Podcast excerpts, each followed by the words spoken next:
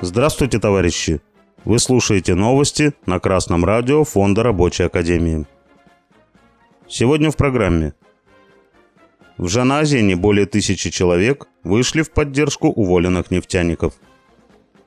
По данным газеты «Известия», в городе Жаназин Мангистауской области около двух тысяч человек вышло на улицу в поддержку нефтяников, которых задержали в Астане. Напомним, что 10 апреля в Астане у здания Министерства энергетики уволенные рабочие нефтяной компании требовали трудоустроить их в дочерней организации. По сообщению новостного портала «Орда», полиция отпустила всех 126 задержанных. Пятеро из них привлечены к административной ответственности. С протестов в Жанаозене, а также в соседнем городе Актау начались выступления января 2022 года, которые привели к изменениям в высшем руководстве Казахстана и дальнейшим реформам. Сначала трудящиеся выступали против повышения цен на автомобильный газ. Но впоследствии, когда протесты распространились и на другие регионы республики, появились политические лозунги.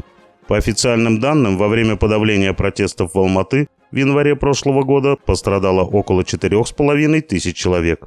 Погибло 225 человек. Новости пестрят заявлениями представителей властных структур, в которых протесты рабочих в Казахстане называют бессмысленными и незаконными. По сети распространяются видео, в которых полиция жестко и методично расправляется с людьми, оставшимися без работы.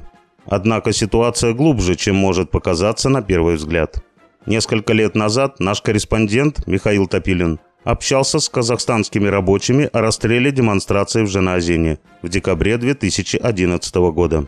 Он услышал от них. Говорят, что тогда рабочих расстреляли и мы проиграли. Но на самом деле мы тогда победили.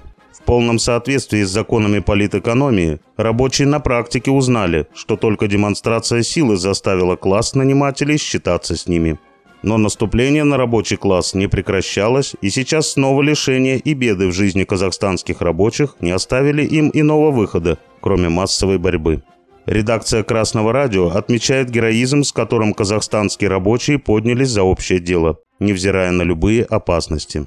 Вместе с тем нельзя не отметить, что солидарные рабочие представляют собой такую силу, что всегда и во все времена к ней пытаются прибиться представители реакционных классов. В частности, в настоящее время опасность для рабочего движения представляет американский фашизм, интересам которого соответствует совершение оранжевых переворотов и использование рабочих выступлений в качестве ширмы для прихода к власти марионеточных правительств.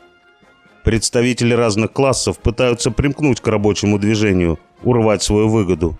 И только тогда рабочему классу удается отстоять собственные цели и задачи, когда у него есть своя партия.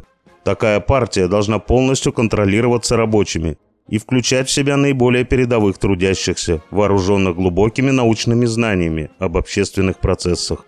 Только такая партия может выработать правильную программу и тактику и руководить действиями всего рабочего класса. Приходится признать, что пока рабочие не имеют такой партии, они попадают в положение армии без штаба и всегда рискуют отдать верховенство своим врагам. Но прогресс рабочего движения не остановить. С одной стороны, казахстанские рабочие уже четко видят и показывают рабочим других стран, как близок день, когда рабочему классу будет нечего терять, кроме своих цепей. С другой стороны, идея рабочей партии уже выработана марксизмом и подтверждена всем последующим опытом борьбы рабочего класса. Редакция Красного радио обращает внимание казахстанских рабочих на опыт рабочей партии России – в которой на деле реализуется принцип рабочей власти. Сейчас дело только за тем, когда казахстанские рабочие увидят необходимость партии для победы в своей борьбе. Редакция Красного радио желает им этой победы. С вами был Беркутов Марк с коммунистическим приветом из Маловишеры.